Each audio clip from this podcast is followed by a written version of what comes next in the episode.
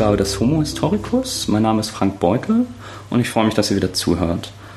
Zu diesem Podcast gibt es auch eine äh, Homepage unter homohistoricus.de. Da könnt ihr Kommentare hinterlassen oder auch Themenvorschläge oder Vorschläge für Gesprächspartner und Partnerinnen hinterlassen.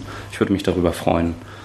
Heute bin ich in Frankfurt in dem IG Farbenhaus, ein ziemlich großes, beeindruckendes Haus mit einer ähnlich komplexen Geschichte. Aber darum soll es heute nicht gehen. Ich sitze hier mit Andreas Fahrmeier. Er ist Professor für Neuere Geschichte an der Uni Frankfurt. Und schönen guten Tag. Guten Tag, Herr Beutel. Könnten Sie zu sich selbst ein paar Worte sagen? Wo sind Ihre Schwerpunkte? Warum machen Sie überhaupt eine Geschichtsprofessur? Und ja, was gefällt Ihnen an dem Fach? Mhm. Ähm, Schwerpunkte sind europäische Geschichte des 18., 19., bisschen 20. Jahrhunderts, ähm, was irgendwie breiter klingt, als es ist. Also meine Schwerpunkte im engeren Sinne sind deutsche, englische, französische Geschichte, Politikgeschichte, vor allem Rechtsgeschichte, ein bisschen äh, Sozial- und Kulturgeschichte. Äh, gearbeitet im Detail habe ich über Staatsbürgerschaftsrechtsgeschichte, langes Wort, auch nicht ganz unwichtige Sache, meine ich, aber etwas weniger komplex, als es vielleicht auf den ersten Blick klingt. Äh, dann über Bürgertum in, Stadtbürgertum in London, Einwanderungspolitik äh, und jetzt zuletzt eine allgemeine Geschichte Europas im 19. Jahrhundert. Wie kommt man zu sowas? Bei mir war es ein bisschen kompliziert. Mein erstes Studienfach war Chemie, weil ich gedacht habe, das hat äh, ernsthafte Karrierechancen. Irgendwann oder relativ rasch hat sich dann die Erkenntnis durchgesetzt, dass ich lieber Geschichte machen wollte, auch wenn so in den 80er Jahren die Aussichten nicht so rosig waren, dass das zu irgendwas führen würde. Äh, habe dann in Frankfurt und ähm, Montreal studiert, war in, nach dem Examen in Cambridge zur Promotion, dann ein paar Jahre in London am Deutschen Historischen Institut. Habe nochmal überlegt, ob man was anderes machen soll und war ein knappes Jahr Unternehmensberater und bin dann wieder zurück in die Wissenschaft gekommen. Spannend finde ich einfach de, den Zugang zur Wandelbarkeit menschlicher Erfahrung. Auch, ähm, was ein bisschen unmodisch geworden ist, ähm, Geschichte, wenn man so will, als Raum soziologischer Experimente, wie reagieren eigentlich Menschen unter anderen Bedingungen auf Krisen, die wir heute auch wiedererkennen und auch so als Raum von äh, Debatten und Erfahrungen. Zum 19. Jahrhundert spezifisch bin ich gekommen, weil ich da fand, man hat auf der einen Seite genügend Quellen, um die meisten Fragen, die sich einem stellen, tatsächlich auch befriedigend zu beantworten. Ähm, aber die Fremdheitserfahrung ist doch gleichzeitig so deutlich, dass man nicht das Gefühl hat, das ist ein bisschen variierte Soziologie, sondern tatsächlich im engeren Sinne Geschichte. Gut, ähm, dann würde ich zu unserem heutigen Thema kommen, was ich ganz vergessen habe überhaupt zu erwähnen. Es geht nämlich um Staatenlosigkeit. Das ist nämlich ein relativ neues Phänomen noch, eigentlich, ähm, wenn man das geschichtlich betrachtet. Ähm, könnten Sie mir erzählen, woher das überhaupt kommt? Hat sich das jemand ausgedacht oder womit hängt das zusammen, dass dieses Phänomen überhaupt entstanden ist? Ja, Staatenlosigkeit heißt ja zunächst mal, dass man etwas, was als normal empfunden wird, nämlich eine Staatsangehörigkeit, nicht hat. Ähm, Im Prinzip ist es zunächst mal ein Nebenprodukt aus den Regeln, die man eingeführt hat, als man dran ging, Staatsangehörigkeit zu definieren. So grob gesprochen meistens um 1800 zum ersten Mal konkreter. Und damals gab es letztlich zwei Motive, warum man eine enge Beziehung zwischen einer Person und einem Staat herstellen wollte. Auf der einen Seite, das kennen wir irgendwie alle, Zeitalter der großen Atlantischen Revolutionen, ähm, das Recht zur politischen Teilhabe für Angehörige einer Nation.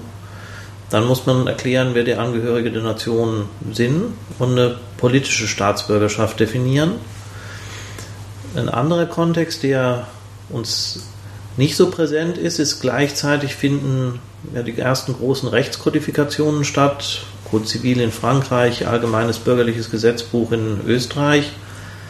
Und auch in diesem Zusammenhang ist es ja nicht so ganz trivial zu entscheiden, für wen gelten diese Regeln über Eheschließung, ähm, Erbrecht, äh, Recht auf bestimmte Besitzformen, vor allem Immobilien eigentlich.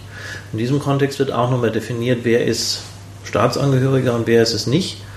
Diese Definition ist sogar wichtiger, weil breiter. Politik im 19. Jahrhundert ist ja beschränkt auf vermögende Männer, in vielen Ländern bestimmter Konfession.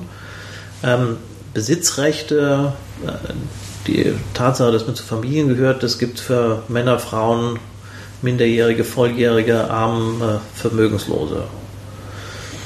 Nun gibt es unterschiedliche Regeln, wie man Staatsangehörigkeit zuweisen kann.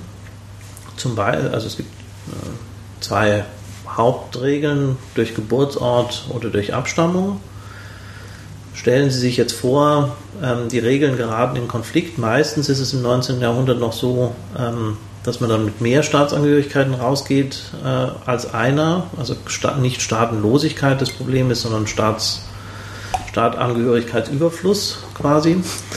Ähm, aber es gibt Fälle, zum Beispiel gilt in deutschen Staaten die Regel, sobald jemand auswandert, also erklärt, dass er das Land verlässt, ohne die Absicht zu haben, zurückzukehren, verliert er im Moment des Grenzübertritts seine Staatsangehörigkeit.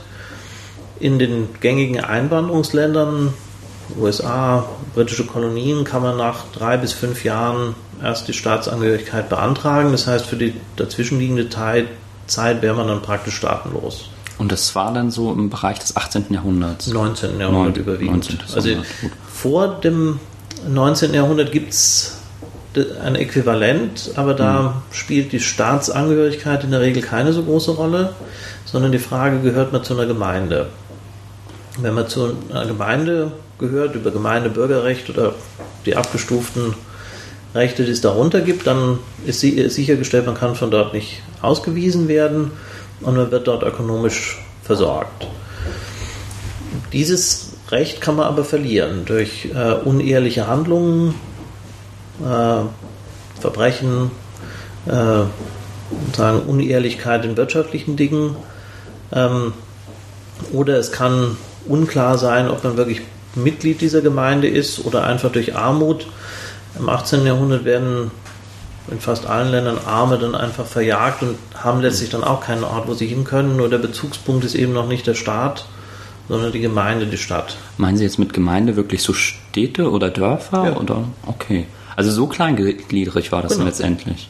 Und konnte man zwischen den Städten und Dörfern dann auch einfach wechseln? Oder war Normalerweise das nicht. Also okay. in der Regel hat man ein Heimatrecht in einer Stadt. Ähm, nicht unbedingt ein Bürgerrecht. Ähm, wenn man in einer anderen Stadt das erwerben will, muss man sich darum bewerben. Und diese Gemeinde muss einem das Bürgerrecht erteilen. In der Regel wird sie das getan haben, wenn man vermögend war und einigermaßen plausibel war, dass man der Gemeinde nicht zur Last fallen würde.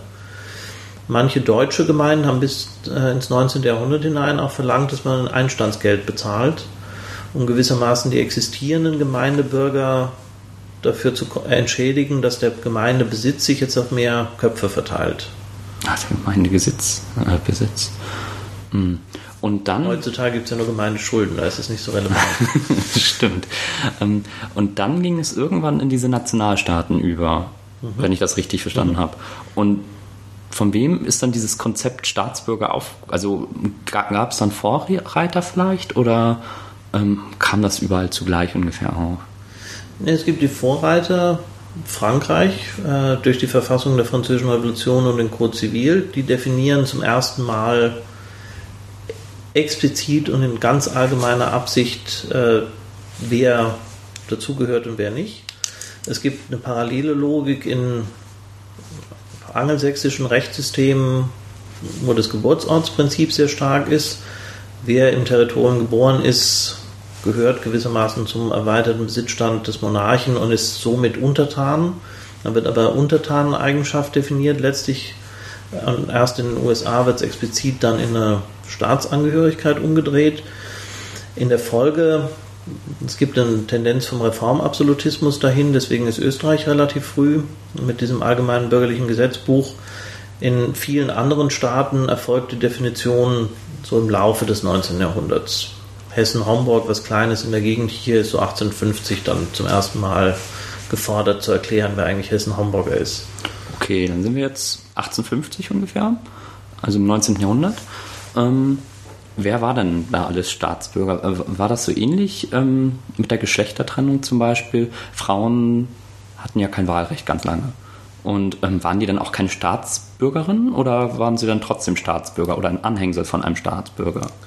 Ähm, wenn wir ganz strikt sind, und jetzt wird es ein bisschen technisch kompliziert, ähm, müssen wir immer unterscheiden zwischen Staatsangehörigkeit. Das mhm. bedeutet einfach, dass die Zugehörigkeit zu einem Staat und damit verbunden ist eigentlich wenig mehr, als dass man sich in diesem Staat aufhalten darf und dass also einen Anspruch hat, dass dieser Staat einem in Fall, Fällen akuter, extremer Not auch irgendwie unterstützen wird.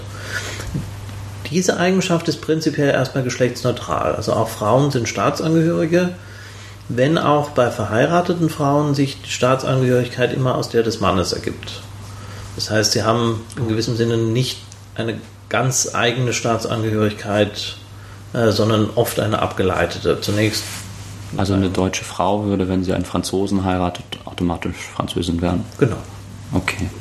Ähm, mit der, also das Prinzip, das dahinter steckt, ist, dass die Logik, die man im 19. Jahrhundert stark machen wollte, die war, eine Familie soll eine Einheit sein, die nicht in verschiedenen Rechtsvorschriften unterliegt. Hm.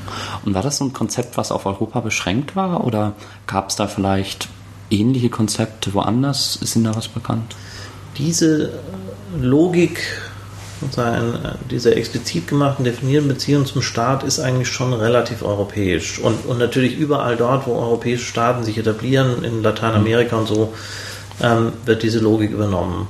Ähm, in anderen Gebieten im Osmanischen Reich ähm, sind dann sozusagen die Status, ist ein bisschen noch wie in Europa vor der Staatsangehörigkeit, sind die Statusabstufungen innerhalb des Territoriums sehr viel größer als die Bedeutung der gemeinsamen Auswirkungen. Wenn wir nochmal zurückkommen auf die, diese Unterscheidung Staatsangehörigkeit, Staatsbürgerschaft. Staatsbürgerschaft, womit sich in der Regel politische Teilhabe dann verbindet, das ist ein rein männliches, äh, eine rein männliche Eigenschaft und dazu eben noch beschränkt auf Leute, die ökonomisch zumindest einigermaßen solvent sind. Die Vermögensschwelle sinkt im Laufe des 19. Jahrhunderts, aber bis zum Schluss bleiben eigentlich überall Empfänger von Armenhilfe zum Beispiel ausgeschlossen. Ähm, und zum Teil bis in die 1870er Jahre bisweilen bleiben eben noch religiöse Schranken. Also Juden in vielen deutschen Staaten sind eben keine Staatsbürger. Die waren dann nur Staatsangehörige genau. in dem Fall. Und hat das auch ähm, deren Leben halt so massive Auswirkungen gehabt oder überhaupt Auswirkungen gehabt? Ähm, ob man Staatsbürger ist oder nicht? Mhm. Also wenn man nur Staatsangehöriger war, zum Beispiel jetzt als Jude?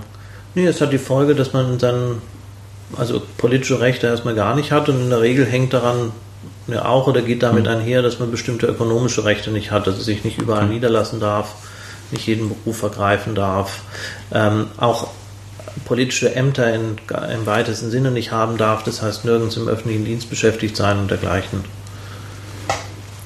Gut, und es war, es zu Anfang ähm, irgendwie vorgesehen, dass man seine Staatsbürgerschaft auch verlieren konnte oder dass man keine Staatsbürgerschaft haben konnte?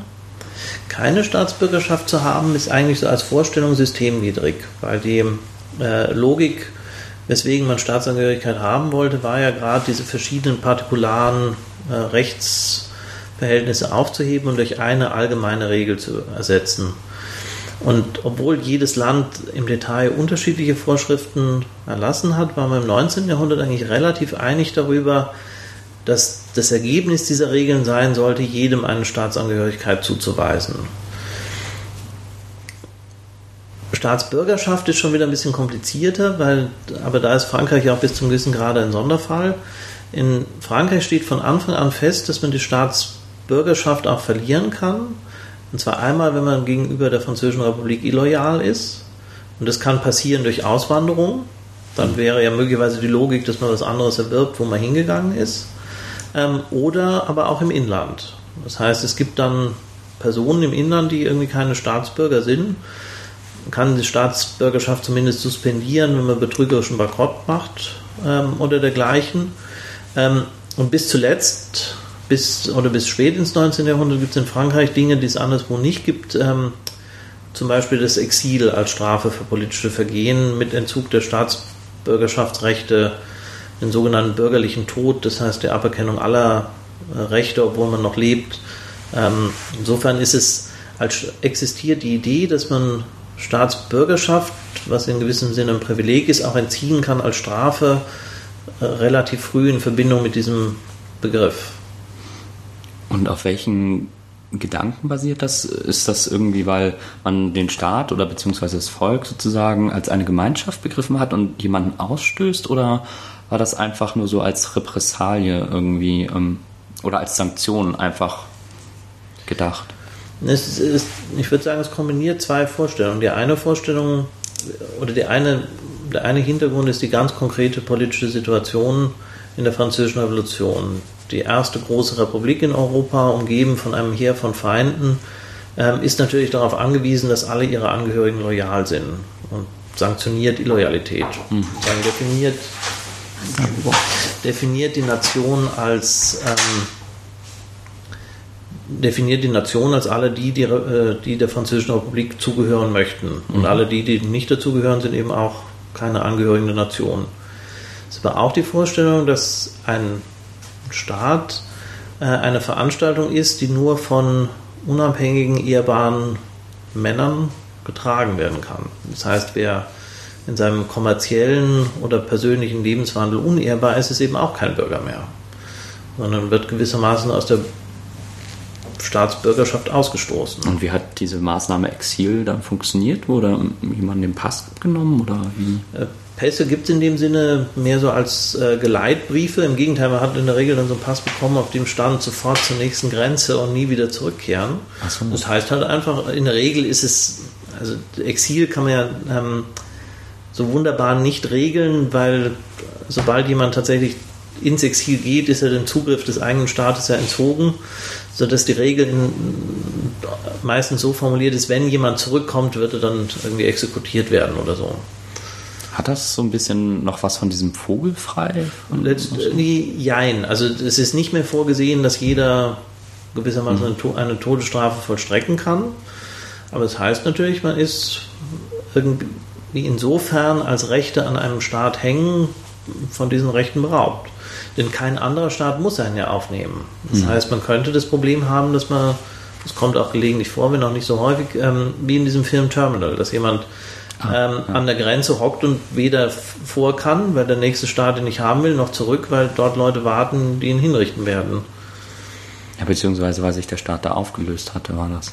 Ja, in, in dem Fall gibt genau. es den Staat nicht mehr, aber im Prinzip ist, hm. ist es dasselbe Problem. Ja, das stimmt. Man ist dann in so einer potenziell in einem juristischen Niemandsland, weil man in seinem eigenen Land seine Rechte nicht wahrnehmen kann und ein anderes Land ja nicht gezwungen ist, einem Rechte zu gewähren. Ähm, was hat denn dazu zum Beispiel geführt, dass man ähm, seine Staatsbürgerschaft verloren hat? Also neben den Sanktionen gab es da noch andere Dimensionen, wie man irgendwie staatenlos werden konnte? Also wie gesagt, Lücken im System, mhm. äh, Auswandern im einen Land und nicht aus irgendwelchen Gründen nicht naturalisiert werden im Zielland. Keine also zum Beispiel, wenn man jetzt aus Europa nach ähm, Amerika ausgewandert genau. ist, aber da dann wieder zurückgeschickt wurde, weil, keine Ahnung, noch krank war oder so. Noch nicht mal notwendigerweise zurückgeschickt, aber man ist möglicherweise dort, lebt dort. Wenn man zurückgeschickt wird, ist es, das Beispiel ist insofern schlecht, weil ähm, der Zurückgeschickte wenn er gar nicht lange weg war, kann er dann immer argumentieren, er ist gar nicht ausgewandert und hätte dann so, ja, okay. den eigenen Status noch nicht so richtig verloren. Ähm, aber man geht nach Amerika, man verliert die eigene Staatsangehörigkeit und aus welchen Gründen auch immer qualifiziert man sich für die Einbürgerung nicht. Es ist okay. einem zu teuer. Ähm, vielleicht hat man sich ein kleineres Delikt zu Schulden kommen lassen. Man wird nicht zurückgeschickt, aber ist nicht mehr ehrbar genug, um eingebürgert zu werden dann kann es sein, dass man keine Staatsangehörigkeit hat. Nur im 19. Jahrhundert ist es in der Regel nicht so wichtig. Also es hängt sehr wenig an der Staatsangehörigkeit. Klar, man darf nicht wählen, zumindest wenn hm. irgendjemand Wählerlisten überprüft. In der Regel laufen ja Wahlversammlungen relativ lange so ab, man geht einfach hin und stimmt mit ab. So, wenn jemand sehr okay. skeptisch ist, wird er nachgucken und sagen, nee, Steht diese vier Leute dürfen irgendwie nicht aus den verschiedenen Gründen, die mir jetzt äh, die ich irgendwie belegen kann und dann werden sie aus der Wählerliste wieder gestrichen. Ähm, in der Regel gibt es keinen, es gibt keinen Schutz des Arbeitsmarktes gegen ausländische Konkurrenz. Okay. Äh, das heißt, äh, wenn es kein Inländerprivileg gibt, gibt es auch keinen Ausländermalus. Ähm, es gibt letztlich keine systematischen Beschränkungen des Grenzübertritts. Also gab es da noch keine Visa oder so? Nee, in der Regel. Also es gibt, es gibt Visa-Vorschriften, ähm, die aber in den 1850er, 60er Jahren dann wieder aufgehoben werden. In Amerika gibt es die Visa-Vorschriften nur bis 1802. Wobei Reisen war ja damals auch nicht ganz so interessant, wenn man nicht einfach so sich irgendwo niederlassen konnte. Wobei nach Amerika dann ja scheinbar schon.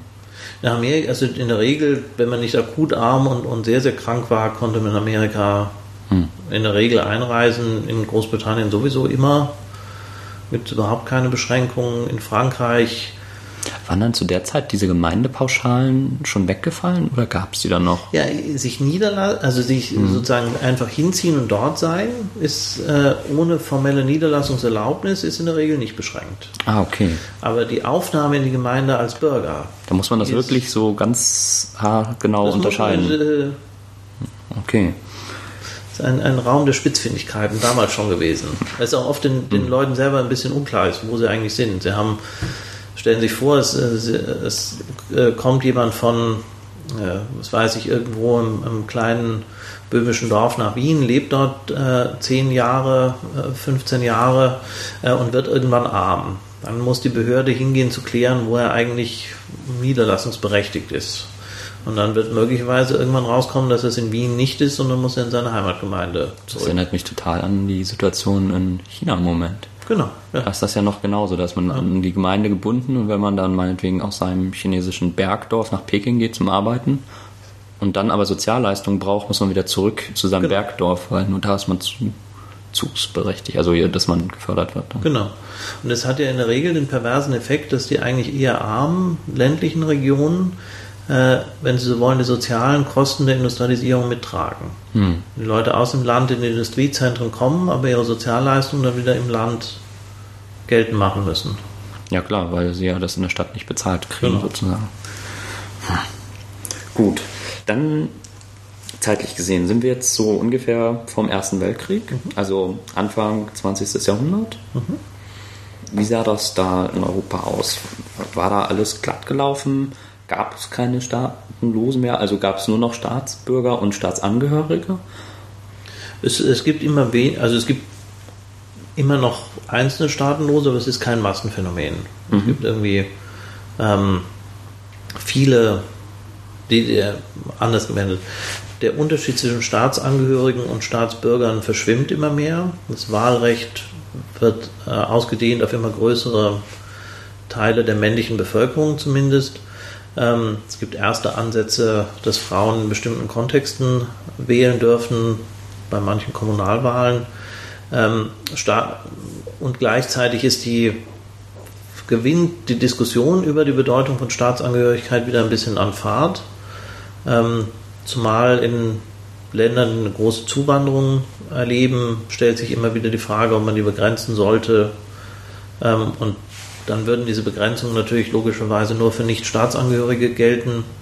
Das ist in Frankreich bis zum gewissen Grad ein Thema. In den USA seit den 1870er Jahren gibt es die ersten pauschalen Einwanderungsbeschränkungen. Der erste, den ersten Versuch, das auf die Bundesebene zu heben. Aber im Prinzip ist es eine Welt von mehr oder weniger Staatsangehörigen. Probleme gibt es immer noch, aber die Probleme hängen in der Regel noch an diesem Unterstützungswohnsitz. Bekannter Fall aus der Zeit ist ja der Hauptmann von Köpenick. Dessen Problem ist nicht, dass er staatenlos wäre, aber dessen Problem ist, er hat irgendwie keinen oder er ist nicht an seinem Unterstützungswohnsitz, wo er eigentlich sein müsste. Deswegen kriegt er keine Niederlassungsgenehmigung, deswegen als ähm, Vorbestrafter keine Arbeitserlaubnis, keinen Nachweis des Einkommens, das er wieder brauchte für die Niederlassungsgenehmigung und so weiter. Es spielt sich aber alles innerhalb von einem Staat ab. Und war das dann außerhalb Europas? Also wenn ich jetzt zum Beispiel chinesischer Staatsbürger oder Bürgerin war, ähm, hat das genauso funktioniert? Also hatte sich das schon dann so global ausgedehnt? Und wie hat das innerhalb dieser Kolonien dann funktioniert? Wurde da auch nochmal unterschieden? Innerhalb der Kolonien wird, ähm, gibt es zwei Modelle. Mhm. Äh, es gibt im Prinzip das französische und deutsche Modell, äh, in den Kolonien relativ strikt zu unterscheiden zwischen Staatsangehörigen, das sind in der Regel Europäer, ähm, wobei in der Regel diese Privilegien dann auf, auf, fast alle Europäer ausgedehnt werden, unabhängig davon, ob sie jetzt tatsächlich aus dem Mutterland der Kolonie kommen oder woanders her. Äh, und es gibt die sogenannten Eingeborenen. Ach, das war dann nochmal eine Schicht unter staatsangehörig. Genau, die haben eigentlich keine Staatsangehörigkeit, können die auch nicht erwerben, äh, können nicht Franzosen oder Deutsche werden. Ähm, es sei denn, sie gehen ins Mutterland. Dann ist es möglich. Äh, also wenn, wenn jemand aus ähm, Senegal oder so nach Frankreich geht, dann kann er als Franzose behandelt werden, auch wenn er sagen, aus Afrika stammt und äh, nicht der katholischen Religion angehört. Religion ist wichtig, weil zum Beispiel in Algerien ist irgendwie klar, wer in Algerien Moslem ist, ist kein Staatsangehöriger, lebt nicht unter den Regeln des Code Zivil, sondern unter den Regeln des indigenen Rechts. Algerien war zu der Zeit, Algerien war zu der Zeit französisch, ähm, französisch und Algerien ist in deswegen besonders spannend, weil im hm. Gegensatz zu vielen anderen Kolonien ist Algerien tatsächlich Teil Frankreichs. Also es sind Ach, das war keine Kolonie.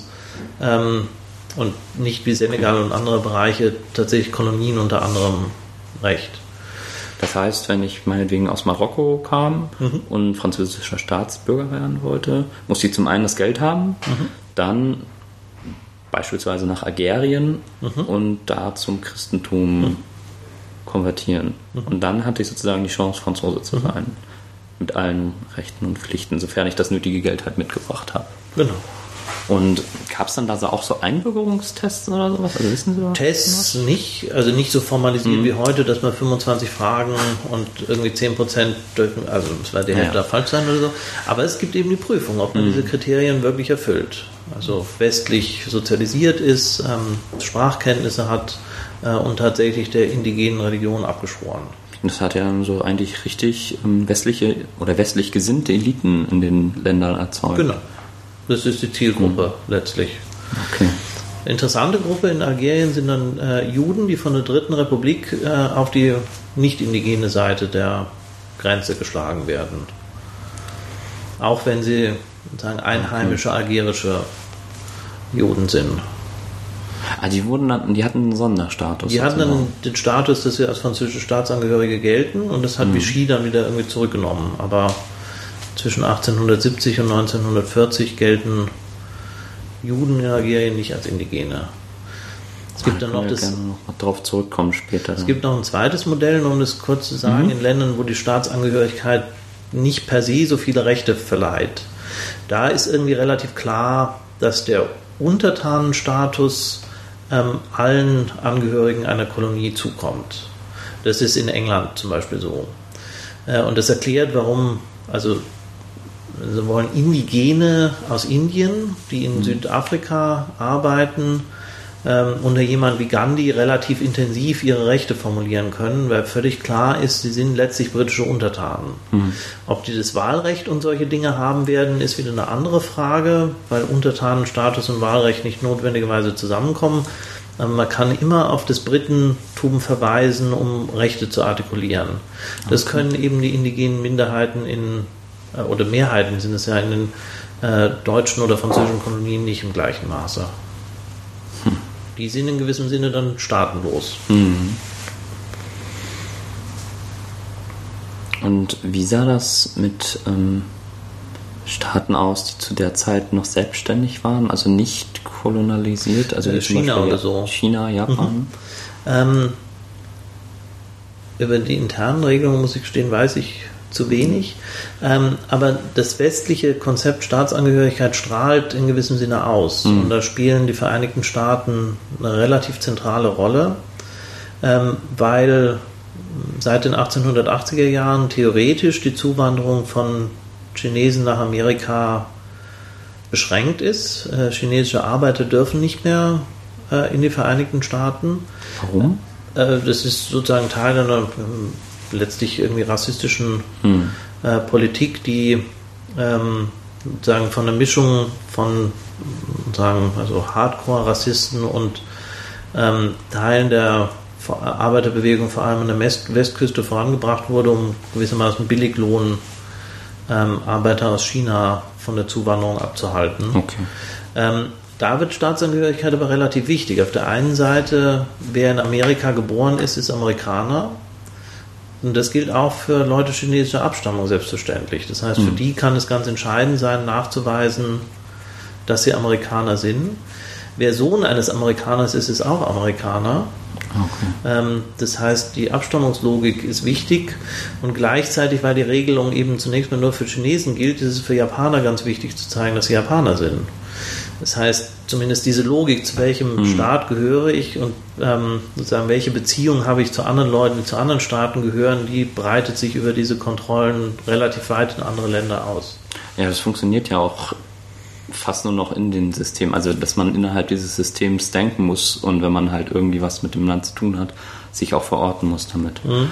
Ähm, was, was ich gerade nochmal sehr interessant fand, diese Unterscheidung zwischen angeborener Staaten. Mhm. Ähm, nochmal von vorne. In Frankreich war es ja so, wenn man da geboren wurde und die Mutter Französin war, ist man auch Franzose geworden, auch wenn man außerhalb geboren hat. Also hier diese Blutstaatsbürgerschaft oder wie das heißt. Äh, immer der Vater. Immer der Vater? Ja. Okay. Äh, alle europäischen Staatsangehörigkeitsrechte, die ich zumindest so kenne, mhm. sind, sind immer vom Vater. Patrilinear. Aber, aber das war dann wirklich so eine Blutlinie sozusagen. So, also im Sinne von, wenn meine Mutter das war, dann war ich das automatisch. Vater. Äh, Vater. ah. Mutter nur bei Unehelichen. Also es ist hm. halt, weil, aber das ist Ach, ja die Logik, über die wir ne? gesprochen hatten. Sozusagen Frauen haben ihre Staatsangehörigkeit immer vom Mann. Das heißt, also wenn sie verheiratet sind, ist die Staatsangehörigkeit der Mutter und des Vaters ohnehin automatisch ja, identisch. Nur wenn es keinen Mann gibt in, dem, hm. in der Gleichung gewissermaßen, dann gilt die Staatsangehörigkeit das ist ja auch nochmal ein wichtiger Punkt. Also wenn die Mutter das dann nachweisen konnte, dann, dass der das zum Beispiel war. Ja. Okay. Ähm, aber hat sich das nicht irgendwie überschnitten, wenn zum Beispiel eine französische Familie mhm. in Amerika Kinder bekommen hat? Klar. Dann waren es ja eigentlich Amerikaner und Franzosen. Genau. Ist aber normalerweise genug? irgendwie kein Problem. Also okay, also dann hatte man einfach beide Staatsangehörige. Da hat man beide und, und in gewissem Sinne, kann, äh, in, also es ist in Amerika besonders unproblematisch. Amerika hat keine Wehrpflicht, das heißt keinen doppelten Anspruch hm. auf diese Person als Wehrpflichtigen. Ähm, in der Regel gilt, wo man sich aufhält, das ist die primäre Staatsangehörigkeit. Das heißt, man kann nicht den französischen Konsul mobilisieren gegen die amerikanische Regierung, wenn man in Amerika ist. Ähm, und wenn man in Frankreich ist, ist noch die Frage, ob es in Frankreich überhaupt notwendigerweise jemand merken würde, dass man irgendwie auch Franzose ist. Mhm. Und zumal Frankreich hat ein, ein sehr entspanntes Verhältnis zu doppelter Staatsangehörigkeit.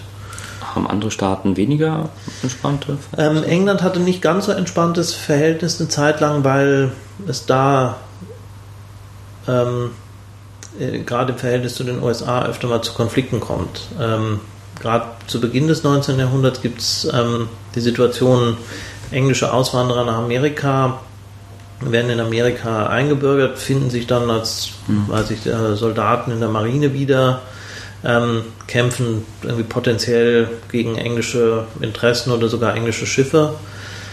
Ähm, da man nach englischer Logik die Staatsangehörigkeit nicht verlieren kann, begehen sie damit Hochverrat und das ist dann irgendwie so ein bisschen komplex. Auf der einen Seite wird natürlich niemand ernsthaft behaupten, dass man diese Leute jetzt als Hochverräter äh, behandelt. Auf der anderen Seite ist es von der Systematik her dezidiert unschön, wenn die Leute diese doppelte Loyalität haben. Hm. Ähm, deswegen gibt es aus England den Lösungsvorschlag, man solle diese zweite Staatsangehörigkeit, die man nicht durch Geburt schon hat, ähm, doch deutlich tiefer hängen und sagen, das ist der Zugang zu vielleicht bürgerlichen Rechten und vielleicht auch Wahlrecht, aber es ist keine Loyalität im ganz harten Sinne, die sich daraus ableitet. Das wäre ja für England damals dann auch für, von Vorteil gewesen. Genau. Meistens also, haben diese Regeln was mit Vorteil zu tun. Okay. Ähm, gut. Und wie ist es dann überhaupt zu diesem Phänomen Massenstaatenlosigkeit jetzt überhaupt gekommen, wenn das alles eigentlich so ausgeklügelt war? Es gibt drei Hintergründe. Ähm, der eine Hintergrund ist vergleichsweise harmlos äh, in sich gewesen, ähm, nur insofern ein bisschen äh, sozusagen düster in der Folgewirkung, weil er dann als Legitimation herangezogen wurde für vieles, was danach kam. Äh, in den USA ist es von Anfang an nicht so hundertprozentig klar geregelt gewesen, wer eigentlich für Einbürgerung zuständig ist. Die Staaten oder der Bundesstaat. Es gibt beide Regeln äh, in der Verfassung und gegen Ende des 19. Jahrhunderts zieht der Bundesstaat immer mehr diese Kompetenzen an sich äh, und verschärft 1907 die Spielregeln für Einbürgerung und entzieht in der Folge relativ vielen, vermutlich geht es so in den niedrigen Zehntausende, von äh, Personen, die in Staaten nach anderen Spielregeln, die die Bundesregierung für zu lax hielt, eingebürgert wurden, die Staatsangehörigkeit. Sofern in der Regel gewissermaßen provisorisch, also es hm. verhindert nicht, dass man sich ordentlich einbürgern lässt. Damit ist auch nicht verbunden, dass man nach Hause geschickt würde. Ähm, und wenn es eine Staatenlosigkeit ist, in die die Leute entlassen werden, ist die relativ bedeutungsarm, weil damit ja nicht das Aufenthaltsrecht in den USA wirklich zu Ende ginge. Hm. Es gibt keine Massenausweisungen. Das ist aber die, das erste Moment, wo es zum massenhaften Entzug von Staatsangehörigkeit kommt. Wichtig ist, glaube ich, dabei zu betonen, es geht um Staatsangehörigkeit, die nicht durch Geburt erworben worden ist, sondern durch Einbürgerung. Und man sieht, und man wird in Zukunft immer sehen, diese Staatsangehörigkeit ist viel prekärer als die andere. Die durch Geburt ist gewissermaßen natürlich, die, die später im Leben kommt, ist gewissermaßen ein Privileg. Ähm, es geht um eine Maßnahme der administrativen Standardisierung, die sich zunächst mal gegen niemand irgendwie richtet. So scheint es zumindest nach allem, was wir darüber wissen. Ähm, aber es ist ein Vorbild. Und dieses Vorbild wird dann aufgegriffen äh, im Ersten Weltkrieg äh, von England und Frankreich, die Ausbürgerung von auch wieder naturalisierten Engländern und Franzosen als Strafe für Illoyalität vorsehen. Also zum Beispiel, was wäre das? Äh, zum, äh, in der Regel geht es um Deutsche, also mhm. eingebürgerte Deutsche, die es lebe der Kaiser geschrien haben irgendwann so, mal. Okay. Oder ähm, von denen man vermutet, dass sie unpatriotische Gedanken hatten. Ähm, oder die vielleicht wirklich als äh, sich bemüht haben, als Spione tätig zu sein und nicht gravierend genug was gemacht haben, dass man sie mhm. dann irgendwie verurteilt hätte, aber irgendwie doch nervig genug waren, dass man sie nicht mehr als Staatsangehörigkeit, äh, Staatsangehörige haben wollen. Das sind ein paar hundert Leute, das ist irgendwie kein Massenphänomen, aber es ist wieder so ein zweites Modell. Also wieder Staatsangehörigkeit als Strafe, Staatsangehörigkeitsentzug als Strafe für Illoyalität. Und in dem Fall ist es unklar, ähm, was passiert. Also für den Fall, dass die Behörden in Frankreich und England recht hatten und diese Leute wirklich noch sehr deutsch loyal waren, ähm, dann hätten die ja vermutlich die Möglichkeit gehabt, eine deutsche Staatsangehörigkeit zu reaktivieren oder hatten die vielleicht noch sogar. Ähm, es konnte aber auch in die Staatenlosigkeit führen. Hm. Also das ist eine Tendenz, äh, Bestrafung für Illoyalität im Krieg.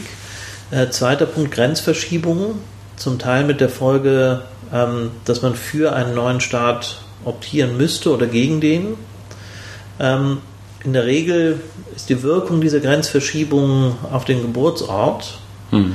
Ähm, stellen Sie sich jemand vor, der äh, im, in einem vorher deutschen, jetzt polnischen Gebiet lebt, ähm, der sich, was weiß ich, in Österreich irgendwie auffällt, da vielleicht im Detail gar nicht so viel äh, mitbekommt von. Hm. Ähm, sein Geburtsort wechselt die Staatsangehörigkeit, damit eigentlich er auch. Ähm, er hat nur eine gewisse Frist zu optieren, in Deutschland zu bleiben, weil er in Österreich ist, versäumt er das. Für Österreich kann er nicht optieren, weil er mit Österreich eigentlich gar nichts zu tun hatte, dann ist er staatslos. Er ja nur anwesend gerade. Genau. Gut. Das ist eine, eine größere Zahl, ähm, die in diese Situation kommt. ist das dann mit vielen aus diesem Bereich äh, geschehen? Also da wurde ja auch Polen wurde genau davon gegründet. Auf jeden Fall. Polen wird gegründet, genau. Polen ist da ja wieder auf der Landkarte aufgetaucht. Mhm. Und da ist ja eigentlich, gab es ja eigentlich riesige Umwälzungen. Ja gut, die, also, also, die meisten kommen, also mhm. aus Russland, die meisten Leute bleiben ja erfahrungsgemäß dann doch irgendwie da oder in der Nähe von wo sie geboren werden. Denen passiert es nie, es sind so, auch wieder so ein paar Zehntausend, die es betrifft. Und in dem Fall sind die dann echt staatenlos, weil sie ähm. In der Regel keinen Zugriff haben auf eine deutsche Staatsangehörigkeit. Ähm, die Weimarer Republik ist da sehr zurückhaltend. Ähm, Sie haben zum Teil, wenn Sie jetzt in einem dritten Land auch noch leben, haben Sie zu diesem Land überhaupt keine Beziehungen, außer irgendwie einen irgendwie gearteten Aufenthaltstitel. Mhm. Und gewissermaßen, weil Sie Termine, Fristen verpasst haben, haben Sie zu Ihrem jetzigen nominellen Heimatland eben auch keine Beziehung mehr. Das ist natürlich echt ein Problem. Und dann die dritte große Gruppe sind die Leute, die aus ähm, Russland fliehen im Zuge der Revolution und des Bürgerkrieges und die dann von der Sowjetunion tatsächlich ausgebürgert werden, aktiv. Das ist das erste Mal, dass in großer Zahl Personen ausgebürgert werden, ähm, die ihre Staatsangehörigkeit eigentlich durch Geburt erworben hatten und nicht durch nachherige Einbürgerung. Das war dann im Zuge der russischen Revolution. Das war im Zuge des frühen 1920er Jahren. Und waren das dann vor allen Dingen auch so, ob es für, äh, ob, also die Weißen? Also es gab ja diese Gruppe ja, der Weißen und der Roten. Ja, oder, oder halt hm. die Roten der falschen roten Schattierung. Also Ach so, ja, okay. Geht stimmt. ja dann immer weiter. Ja. Hm. Und diese Gruppe äh, zieht dann die Aufmerksamkeit auf sich des Völkerbundes, der sich für diese Flüchtlinge zuständig sieht. Und dann gibt es zum ersten Mal gewissermaßen einen Versuch, so etwas zu entwickeln wie Reisedokumente und Regeln für Staatenlose. Konnten die Staatenlosen dann noch reisen oder? Das war eben das Problem. Also ähm, Staatenlosen sitzen gewissermaßen in dem Staat, in dem sie sich befinden, fest. Der kann sie nicht ausweisen, weil in ihr Heimatland können mhm. sie nicht zurück, das erkennen sie ja nicht mehr an. Und alle anderen müssen sie nicht nehmen. In der Regel wollte man dann eben Garantien haben, dass der Staat des temporären Aufenthalts wieder zurücknimmt, äh, die Staatenlosen. Und dafür hat dann der Völkerbund unter ähm, äh, also während ähm, der Norweger äh, Nansen Flüchtlingskommissar war, ein Reisedokument entwickelt, das die Gastländer letztlich ausgestellt haben, das seine Kerndaten eben bestätigt, Name, Geburtsort. Ach, das war dieser Nansen-Pass oder wie? Genau. Und der sollte es eben ermöglichen, zu reisen. Allerdings natürlich immer abhängig davon, dass andere Länder den Nansen-Passinhabern Einreise, Visa und so weiter gewährt haben. Also die Abmachung war dann davon, dass sozusagen das erste Land, was diesen Pass ausgestellt hat, den Staatenlosen auch wieder zurücknimmt oder also, inwiefern? Okay. Genau. Der Nansen-Pass löst in gewissem Sinne ein anderes Problem der Staatenlosen. Die haben ja dann auch keinen Zugang zu offiziellen Dokumenten, die bescheinigen, wer sie sind. Hm. Also keine Geburtsurkunden notwendigerweise, ja, keine. Ähm, und alles das müssten sie ja über die Botschaft ihres Heimatlandes, das hm. nicht von ihnen wissen will, erwirken. Ähm, zu diesem Zweck hat dann der Völkerbund gesagt, gut, für diese Leute sind wir quasi das Standesamt. Insofern. Und in welchem Umfang waren war das? Das sind, geht dann schon in die Hunderttausende. Ach, das ist ja dann schon eine ganze Menge. Ja. Dann gibt es noch die armenischen Flüchtlinge, für die gilt ungefähr dasselbe aus der Türkei. Hm. Und dann nach 1933 eben die Flüchtlinge aus dem Dritten Reich. Und das sind dann die großen Gruppen von Staatenlosen, die in der Zwischenkriegszeit, wenn sie will, gemacht werden. Und gemacht werden überwiegend dadurch, dass Staaten Ausbürgerung als Strafe für ihnen politisch oder aus sonstigen Gründen missliebige Personen einsetzen. Aber dieses Konzept der Staatenlosigkeit ähm, als Strafe kam dann erst so richtig später eigentlich auf. Also hier so im Ersten Weltkrieg danach dann, also gar nicht so zu Anfang. Es ist zum Anfang ein ganz marginales Phänomen. Ja, wohl so marginal ist es dann wieder auch nicht. Also vor der Französischen Revolution fliehen auch so ungefähr 200.000, 300.000 hm. Personen, aber die praktische Folge dieser Staatenlosigkeit für diese Personen ist relativ gering. Solange die irgendwie einen ehrbaren Beruf haben, finden die eigentlich ein Auskommen durch die viel stärkere Bürokratisierung irgendwie des Lebens in, im Zuge des Ersten Weltkriegs hm. und der Zwischenkriegszeit ist es dann eben ein echtes Problem, wenn man staatenlos ist. Dann hat es Folgen für ähm, Erbe- und Besitzrecht. Es hat Folgen für Arbeitsgenehmigungen. Die kriegen in der hm. Regel erstmal ähm, Stellen sind zunächst mal Inländern vorbehalten. Das ist ein Problem für ähm, möglicherweise Zugang zu Bildung. Es ist ein Problem für Versicherungen. Ähm, Sozialversicherungen. Wir brauchen ja alle offizielle Dokumente immer. Wir brauchen offizielle Dokumente und in der Regel gibt es einen Inländervorbehalt. Also für ähm, dann gibt es einen Sonderstatus für Ausländer, die gewissermaßen Genehmigungen haben, mhm. aber ähm, vor allem ist dann die Schwierigkeit, was passiert, wenn man mal irgendwie Schutz braucht. Wer ist eigentlich, wer wäre denn zuständig dafür, einem im Extremfall Sozialhilfe zu geben? Wurde diese Situation, diese Schutzlosigkeit dann auch ausgenutzt? Ja. Also inwiefern?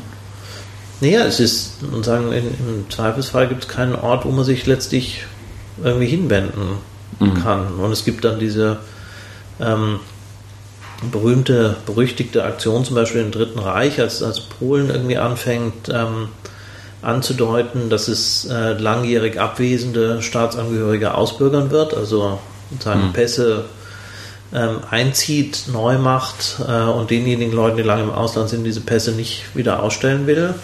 Ähm, also im Prinzip ankündigt, dass es sie staatenlos machen wird, mhm. ähm, schickt das Dritte Reich ja dann ähm, Tausende gewissermaßen genau in dieses Niemandsland, sozusagen genau auf die Grenze, von der sie irgendwie nicht wegkommen. Reich Ranitzky war damals ähm, in dieser Situation. Die, die, wurden dann so richtig hinter den Schlagbaum geschubst. Quasi, genau. Entweder okay. sozusagen bei Nacht und Nebel äh, hm. über den Schlagbaum äh, oder. Ja, naja, dazwischen ist ja so, so ein Meter frei meistens. Ja, in der Regel ist ja dann so ein Fluss oder so. Ja. Ein, bisschen, ein bisschen breiter geht schon, aber ähm, in dem Fall wird es dann so gelöst, dass, dass es ähm, äh, ein Deutsches Reich also mhm. die Leute doch wieder zurücknimmt, aber letztlich ähm, werden die, ist es klar, dass sie auf absehbare Zeit staatenlos werden werden. Mhm. Dass sie keinen Ansprechpartner haben, darauf will mhm. ich nochmal zurückkommen. Also Wurde das dann auch von der örtlichen Bevölkerung irgendwie ausgenutzt? Zum Beispiel, dass sie dann in so besonders prekäre Arbeitsverhältnisse geschoben wurden? Oder das muss man, glaube ich, sehr differenziert sehen, denn hm. das Spektrum der Staatenlosen ist ja enorm groß. Von international anerkannten Künstlern wie Wladimir Horowitz zum Beispiel hm. hin zu Leuten, die in prekären Verhältnissen leben. Ähm, die, äh, natürlich ist es immer so, mit jedem Status lässt sich es leichter leben, wenn man irgendwie reich und berühmt ist. Ähm, es verändert aber nicht notwendigerweise alle Reiseprobleme. Also viele der russischen Musiker haben dann angefangen, äh, sich zu Haitianern zu machen, äh, weil es einen besonders großzügigen haitianischen Konsul gab, so. der sozusagen gesagt hat, auch ich habe so ein paar Pässe und damit mhm. war das Reisen dann letztlich irgendwie einfacher als mit den Nansen-Pässen, obwohl die nie auf Haiti mhm. irgendwie waren. Ähm, aber dann, das ist jetzt, ich glaube, es hat das Leben sehr viel schwieriger gemacht. Mhm. Ähm, alltagspraktisch, äh, es machte Aufenthaltssituationen immer prekär, noch ein bisschen prekärer als für in Anführungszeichen normale Ausländer. Aber es ist jetzt keine sozusagen völlig äh, rechtlose Situation sondern sehr abhängig davon, wo man in welcher Situation wie lange sich aufgehalten hat. Waren dann die Menschenrechte an die Person oder an den Staatsbürger bzw. Angehörigen geknüpft? Kommt jetzt darauf an, was Sie mit Menschenrechten meinen. Also, ja, das ist ja eigentlich auch eher eine spätere Erfindung. Aber ich frage mich gerade, ob, ob, ob die halt wirklich so alles an Rechten verloren oder nur die Ansprechpartner für die Rechte verloren haben. Ich drehe es mal um. Also in gewissem Sinne könnte man ja sagen, wann brauchen Sie denn eigentlich gewissermaßen, wenn Sie nicht zu Hause sind, mhm. äh, den Sta Ihren Staat? Äh, Entführt werde? Ja, genau. Also, also normalerweise in relativen Extremsituationen. Mhm. Wenn Sie vor Gericht stehen, wenn Sie entführt werden, ähm, wenn Sie Ihren Pass geklaut bekommen und einen neuen brauchen. Ins Krankenhaus kommen oder so. Eigentlich nicht, da brauchen Sie eine Versicherungsgesellschaft. Ach, stimmt, ja. Das ist nicht notwendigerweise mhm. dasselbe. Also Ihr Staat würde in der Regel sagen, was bist du im Ausland? Irgendwie mhm. äh, kümmern uns. Das heißt, die Zahl der Situationen, wo es wirklich dramatisch ist, ist relativ gering, sofern es einem einmal gelingt, gewissermaßen diese erste Hürde ohne legitime Papiere dazustehen, zu überwinden. Okay. ob, ob und welche Rechte man dann hat, die hängen ja doch sehr stark davon ab, wie viele Rechte gewährt überhaupt ein Staat. Hm. Ein Staatenlos im Dritten Reich ist eine Katastrophe. Nun ist aber auch ähm, deutsche Staatsangehöriger, aber als Jude eingestuft zu sein, auch eine Katastrophe. Insofern ist möglicherweise die Variable gar nicht die Staatenlosigkeit per se. Mhm. Staatenloser Arier im Dritten Reich kann ich mir vorstellen, ist gar nicht so problematisch irgendwie. Wie war denn das mit den Juden im Zweiten Weltkrieg? Waren die dann, also davor waren die ja schon teilweise Staatsangehörige. Wurden die dann wieder, äh, Bürger, wurden die dann wieder zu Staatsangehörigen oder? Also in, in, ähm, im Dritten Reich wird ja durch die Nürnberger Gesetze wieder so eine Distinktion eingeführt zwischen dem privilegierten Status mhm. ähm, des Reichsbürgers und dem irgendwie bloßen Angehörigen. Okay. Und es ist klar, äh, Juden fallen da rein in diesen bloßen Angehörigkeitsstatus und werden dann irgendwann kollektiv ja auch gänzlich ausgebürgert. Hm. Ähm, vor allem, wenn sie ausgewandert sind, aber letztlich ist es dann auch sozusagen im Prinzip egal, wenn man die Leute umbringt, kümmert man sich nicht mehr so intensiv darum, ob sie jetzt Staatenlose sind oder Staatsangehörige, wobei der Verfolgungsdruck für staatenlose Juden am stärksten war im Europa des Zweiten Weltkriegs. Okay. Also auch in den ganzen Unterregimen sozusagen, oder? Genau. Den, weil, weil dann, da ist es sozusagen klar, das ist so eine Extremsituation, letztlich die, letztlich die Entführung, wo es keinen Staat mehr gibt, der noch zumindest ein bisschen für einen intervenieren würde. Es gibt ja auch niemanden mehr, der nachfragt, außer vielleicht. Angehörige. Genau. Ja. Und auch die haben irgendwie keinen Bezug zu irgendwas, sind hm. oft in derselben Situation. Kommen wir nochmal zu dieser Bürokratisierung dieses Status. Also mhm. es wurde jetzt dieser Nansen, Nansenpass, ne? Mhm. eingeführt nach dem Ersten Weltkrieg vom Völkerbund. Mhm. Genau. Der hat ihnen ermöglicht zu reisen und sich vor allen Dingen auszuweisen. Oder noch irgendwas? Nö, das, das ist es im Prinzip. Gut, das war ja eigentlich schon mal ein ziemlicher Schritt nach vorn. Mhm. Was gab es zu der Zeit noch an Problemen damit? Ja, die Schwierigkeit ist, wer den Nansen-Pass bekommt. Der ist eine, eine, Sonderregelung letztlich wirklich nur für zwei Gruppen gewesen, für Flüchtlinge aus der Sowjetunion und aus Armenien. Nur für diese beiden? Nur für diese beiden. Für die äh, Flüchtlinge aus dem Dritten Reich gab es ihn nicht, weil sich darauf der Völkerbund dann nicht mehr einigen konnte. Ja, okay. Das heißt, es ist so eine Art Übergangsregime. Hm ähm, letztlich dann aufgehoben äh, in, der, in dem breiteren Mandat der Vereinten Nationen nach 1945. Also dann gab es sozusagen mit Beginn des Zweiten Weltkriegs halt Staatenlose mit und ohne diesen Nansenpass. Mhm. Und ähm, dann war ja das echt ein Problem, wenn man in Deutschland staatenlos war, dann kam man ja gar nicht mehr raus. Ja oder in einem der Länder, die besetzt wurden danach. Ja, es ist, es ist immer schwieriger geworden, auch sozusagen eine Ausreisegenehmigung in die USA zum Beispiel zu bekommen. Da gibt es ja noch in den, seit den 1920er Jahren das Quotenregime. Ich glaube hm. nicht, dass es eine Quote gab für Staatenlose. Man wird dann irgendwie die Staatenlose okay. zurückgerechnet haben hm. auf ihr, ihr ursprüngliches Land der Staatsangehörigkeit, aber gut. Und wann gab es so die allermeisten von der Zahl her Staatenlosen? War das so direkt nach dem Ersten Weltkrieg oder eher so nach dem Zweiten? Gute Frage. Ich würde schätzen, also ich würde doch sagen, deutlich nach dem Zweiten. Wobei nach dem Zweiten Weltkrieg man wahrscheinlich unterscheiden müsste zwischen Leuten, die sozusagen tatsächlich staatenlos sind, nach der strikten Definition. Jemand, den kein Staat als Staatsangehörigen hm. anzuerkennen bereit ist, das ist ja gar nicht so einfach zu überprüfen. Also man kann ja nicht alle 170 Staaten durchtelefonieren, äh, um festzustellen, dass es wirklich keinen einzigen gibt. Man mhm. kann höchstens die naheliegenden durchgehen ähm, und sich von denen gewissermaßen eine Bestätigung holen. Es gibt aber nach dem Zweiten Weltkrieg viel häufiger das ähm, Phänomen, dass man vermutlich noch Angehöriger eines Staates wäre, den man aber nicht mehr betreten kann. Also äh, die ganzen ähm, Zwangsarbeiter und Kriegsgefangenen, die sich nach dem Zweiten Weltkrieg etwa in Deutschland befunden haben, aus Russland kamen mhm. äh, und wussten, dass ihnen Repressalien drohen, sollten sie zurückgehen, sind natürlich formal irgendwie sowjetische Staatsangehörige, sind auch Leute, die Stalin irgendwie liebend gerne wieder zu Hause hätte, wenn auch sozusagen mit düsteren Hintergedanken. ähm, und werden dann in diese Kategorie gesteckte Displaced Persons, die die Mhm. Frage offen lässt, sind es Staatenlose oder nicht. Es sind auf alle Fälle nicht mehr nicht Personen, die in der Lage wären, in ihr Heimatland zurückzukehren. Ja, stimmt, das ist eine größere Definition davon. Insofern kann man sich auch darüber streiten, wie man staatenlos ähm, definieren sollte. Also ist es nur jemand, der effektiv keine Staatsangehörigkeit hat, ähm, oder wäre es vielleicht auch jemand, der die Staatsangehörigkeit eines Landes hat, das nicht bereit ist, ihm Protektion zukommen Hm. zu lassen. Also wie zum Beispiel eine Diktatur, die jemanden ausgewiesen hat. Genau. Wäre das im Falle der DDR mit den Leuten auch so gewesen, die ausgewiesen wurden? In der DDR hat, hatte ja in der Regel den, also in der DDR war ja die ähm, Sondersituation, dass alle Bürger der DDR auch automatisch irgendwie Bürger der Bundesrepublik waren. Ach, das wusste ich gar nicht.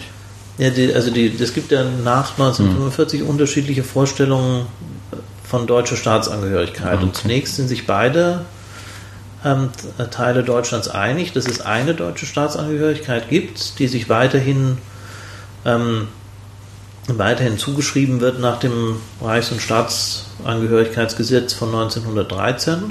Hm. Ähm, und sozusagen die in Ost und West gleichermaßen irgendwie vertreten ist. In den, ich glaube 1967 formuliert die DDR ein eigenes Staatsangehörigkeitsgesetz, ähm, führt eine Staatsbürgerschaft der DDR ein, die wird aber von Westdeutschland nicht anerkannt.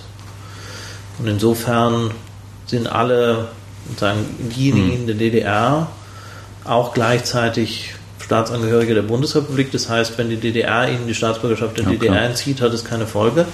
Die interessante Frage ist, was ist mit Leuten, die die DDR eingebürgert hat? Und da gibt es irgendwie ein Urteil des Bundesverfassungsgerichts, das irgendwie ganz spät allerdings erfolgt, dass die Einbürgerung der DDR eben wegen dieser gemeinsamen Staatsangehörigkeit auch gleichzeitig als Einbürgerung in die Bundesrepublik gelten müssen. Ach, das wären dann zum Beispiel die ganzen äh, Vietnamesen, die auf Montage. Die sind in der Regel nicht eingebürgert worden, aber es gab so 30.000 Polen oder so, die ähm, Ah, okay.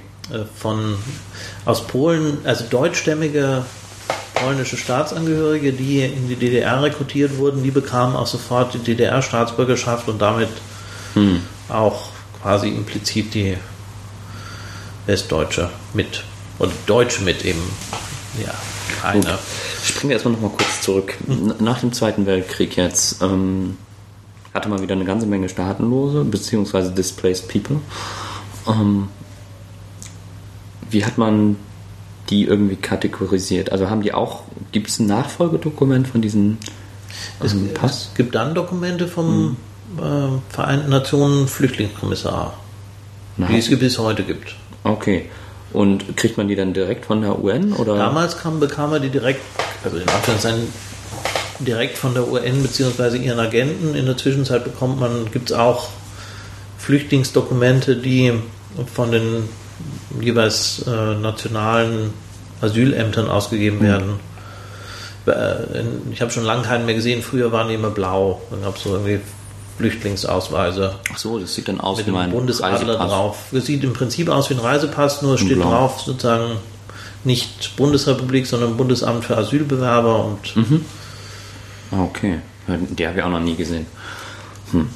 Und ähm, wie hat sich das dann in der Nachkriegszeit mit diesem Phänomen entwickelt? Also hat das abgenommen oder ist das einigermaßen stabil geblieben oder? ähm, auch das ist eine gute Frage. Ich glaube, man weiß es nicht so ganz genau.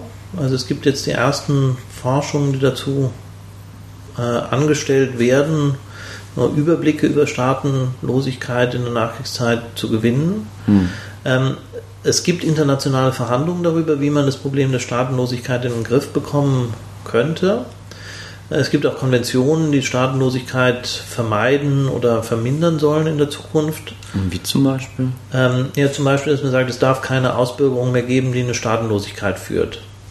Das ist die Okay. einfachste Regel. Also was zum Beispiel mit den ganzen Sowjetbürgern da Genau. nach der Revolution passiert ist. Gut. Ähm, dann Detailregelungen, dass es eben sozusagen ein bisschen Koordination gibt, wenn parallele Entscheidungen irgendwie zur Ausbürgerung führen sollten. Ähm, übrig geblieben ist, ist eigentlich nur noch als legitimer äh, Weg, also von, aus Sicht dieser äh, Konvention legitimer Weg in die Staatenlosigkeit, wenn sich jemand betrügerisch um eine Einbürgerung bewirbt. Mhm. Ähm, das ist auch hier irgendwann mal verhandelt worden, ähm, bis zum Verfassungsgericht, in dem Fall war es, glaube ich, ein ähm, Nigerianer, der sich um die Staatsangehörigkeit äh, in Deutschland beworben hatte, mhm. erfolgreich, ähm, allerdings mit, den, mit Papieren, die eigentlich äh, immer seinen Bruder beschrieben, also Entgeltnachweis so. und so weiter. Also hier hat er geschummelt, deswegen wurde diese Einbürgerung widerrufen, aber er hatte sich echt in Nigeria ausbürgern lassen. Das heißt, er wurde dann staatenlos und die Frage war, ähm, kann das sein? Mhm. Äh, und äh, sagen, auch nach dieser Konvention ist es völlig klar, in dieser Situation gilt es als die Schuld des Einzelnen, dass er staatenlos wird und insofern ist es keine. Und was ist da mit ihm passiert? ich glaube, er ist logischerweise immer noch da, aber weil, weil nach Nigeria. Hm. Ähm, er hatte jetzt keinen Rechtstitel mehr, nach Nigeria zu kommen. Also ah, okay. ist er in gewissem Sinne hier, aber nicht. Hat tatsächlich dann starten ja. in dem Moment. Und ähm, aber es ist irgendwie ein bisschen klar, zumindest nachdem was man zunächst weiß, dass die Bekämpfung der Staatenlosigkeit auf erheblich niedrigere Flamme gefahren wurde nach dem Zweiten Weltkrieg als die Vermeidung von Doppelstaatsangehörigkeit. Da werden die äh, Konventionen irgendwie schneller geschlossen, ähm, rascher ratifiziert äh, als in der anderen Richtung. Warum? Das ist eine gute Frage und man darf gespannt sein auf die Antworten. Mhm. Also vermutlich ist die Lobby der Staatsangehör äh, Staatenlosen nicht so stark. Und offensichtlich ist das Gefühl, dass Staatenlosigkeit akute Probleme produziert, nicht so ausgeprägt wie die Annahme, dass Doppelstaatsangehörigkeit akute Probleme zur Folge hat. Hm. Ist ja auch komisch. Mir würde es mit der Doppelstaaten äh, eher wie ein Luxusproblem vorkommen und das mit der Staatenlosigkeit eher wie so ein dringenderes. Aber das ist aus der Perspektive der betroffenen Individuen gesehen. Wenn Sie es mhm. umdrehen auf die Staatenperspektive, gibt es keinen Staat, der sich in affirmative Weise Sta mit Staatenlosen identifizieren müsste. Die Staaten können entweder Teil des Problems sein, also die Staaten, die Staatenlose produziert haben, dann wollen sie in der Regel nicht, dass das intensiv mhm. verhandelt wird. Ähm, oder sie können höchstens das Problem haben, dass sie Staatenlose beherbergen auf ihrem Territorium dann in, in größerer Zahl. Dann ist ja aber vermutlich das Beste, was Sie erwarten können, dass die Konvention Sie auffordern wird, die möglichst rasch einzubürgern. Okay. Ähm, wogegen mit Doppelstaatsangehörigkeit kann es ja tatsächlich sein, dass es ähm, Staaten zu diplomatischen Konflikten führt. Was ist jetzt mit einem ähm, Deutsch-Türken, wo ist der wehrpflichtig? Hm. Ähm, müsste wenn er in Deutschland seinen Wehrdienst abgeleistet hat, der in die Türkei fährt, die nochmal einziehen wollen, Deutschland intervenieren zu seinen Gunsten. Mhm. Ähm, was passiert? Wer ist eigentlich zuständig, wenn äh, der Mensch in Mexiko verhaftet werden sollte? Ähm, Im diplomatischen Alltag kann man sich vorstellen, dass man sich viel mehr mit Doppelstaatsangehörigkeit beschäftigt als mit Staatenlosigkeit finde es trotzdem. Also ja, klar, das ist logisch, aber ich, ich finde es einfach nicht sinnvoll. Aber Logik und Sinn sind nicht immer so ganz nah beieinander. Das stimmt. Ähm, Hannah Arendt hat ähm, zu, zu Staatenlosen mal gesagt, dass das politisch gesprochen lebende Leichname sind. Mhm. Ähm, ich denke, das ist halt auch echt so ein Problem, weil sie zum einen ja keine Lobby haben, wie Sie bereits mhm. gesagt haben, aber sich selber ja auch kaum eine äh, schaffen können, außer untereinander vielleicht, mhm. weil sie ähm, ja überhaupt gar keine politische Rechte auch haben, im Sinne mhm. von, dass sie sich an dem politischen System des ähm, Gastgeberlandes jetzt mhm. beteiligen können. Sehen Sie da irgendwie eine Perspektive, wie, wie man das ändern könnte, außer dass man denen jetzt eine Staatsangehörigkeit verschafft? Man kann, glaube ich, lange darüber nachdenken, ob, also, also es ist ja völlig klar, ähm, wie Hannah Arendt das meint und warum sie darauf kommt. Äh, sie hat persönlich sehr stark erfahren, dass das, was sie mal das Recht, Rechte zu haben genannt hat, irgendwie an der äh, Zugehörigkeit zu einem Staat hängt, weil letztlich Staaten Rechte definieren, also zumindest in der Moderne, in der wir leben, und auch die Möglichkeit haben, Rechte wieder wegzunehmen. Ähm, was, was sie am Beispiel Deutschlands irgendwie persönlich erfahren hat. Man könnte sich natürlich nur fragen, ob der Spruch in seiner Allgemeinheit gilt.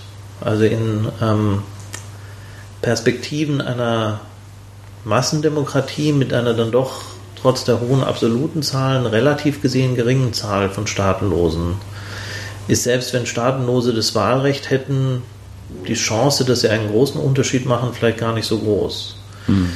Und gerade Hannah Arendt wäre ein Beispiel dafür, dass man, auch wenn man die formellen Rechte der politischen Teilhabe gar nicht hat, oder für eine Übergangszeit nicht hat, bevor sie dann ähm, in Amerika, glaube ich, eingebürgert wurde, ähm, dass man über andere Medien eben schriftstellerische, wissenschaftliche Tätigkeit doch einflussreich sein kann.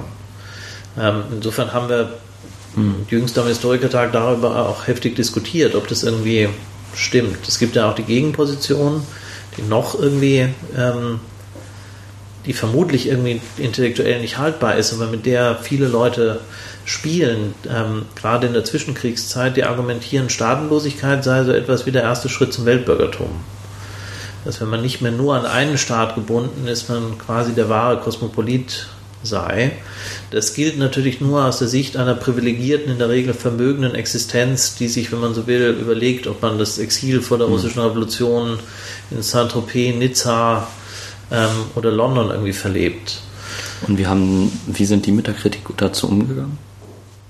Äh, die ähm, die Kollegen, die gesagt haben, dass das ein Schritt zum Kosmopolit ist. Naja, also es, es gab den, den klaren Einwand, dass es eben hm. letztlich eine, eine unrealistische Sicht der Dinge ist, weil es eben doch Staaten sind, die Rechte geben. Es macht einem allerdings deutlich, dass Staatsangehörigkeit nicht der einzige, wenn man so will, Weg zum Herz eines Staates ist. Hm. Es gibt immer noch die Parallele bis heute letztlich Vermögen sticht manchmal Staatsangehörigkeit aus. Ähm, oder man kann sich ja mit Vermögen auch Staatsangehörigkeiten beinahe kaufen, sozusagen. Kann, manchmal sogar ganz explizit.